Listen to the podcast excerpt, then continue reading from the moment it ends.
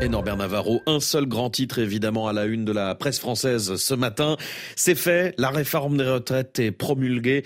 À peine le Conseil constitutionnel l'avait-il validé hier qu'Emmanuel Macron l'a ratifié dans la nuit. Il n'a pas traîné, hein, lance euh, le Midi Libre, sourd aux appels lui demandant instamment de ne pas promulguer ce texte, largement contesté par l'opinion publique et contre lequel ont manifesté depuis janvier des millions de Français, souligne ce quotidien du sud de la France. Le chef de l'État, nuitamment, y a donc apposé sa signature. Cette réforme faisant passer de 62 à 64 ans l'âge légal de départ à la retraite est ainsi désormais inscrite dans la loi, pointe le Midi Libre. C'est fait, confirme les échos. Selon le site du quotidien économique, cette promulgation dans la nuit est une énième fin de non-recevoir adressée aux opposants à la réforme et à l'intersyndicale qui les soutient. Alors la retraite à 64 ans, le feu vert du Conseil constitutionnel, une victoire pour Emmanuel Macron, mais à quel prix La procédure a beau être légale, carrée, conforme à la Constitution,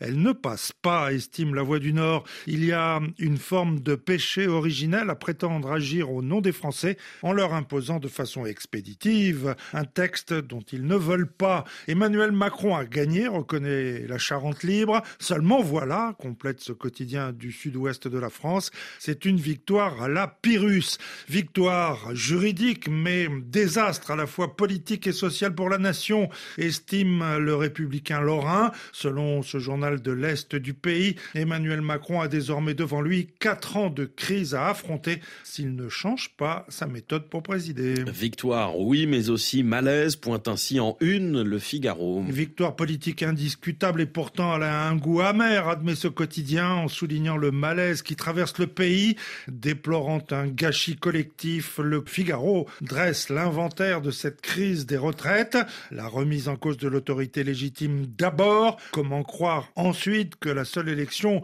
permet de gouverner durablement et sereinement contre deux tiers de la population. La morgue du sachant chargé de faire accepter à un peuple un peu arriéré des évolutions inéluctables hérisse désormais la plupart de nos concitoyens, déplore le Figaro. Libération trouve brutale et surprenante la décision du Conseil constitutionnel. Sur la forme, les sages ont livré une décision brutale écrite dans une forme bureaucratique, dénuée de tout style ou de toute nuance, regrette ce journal.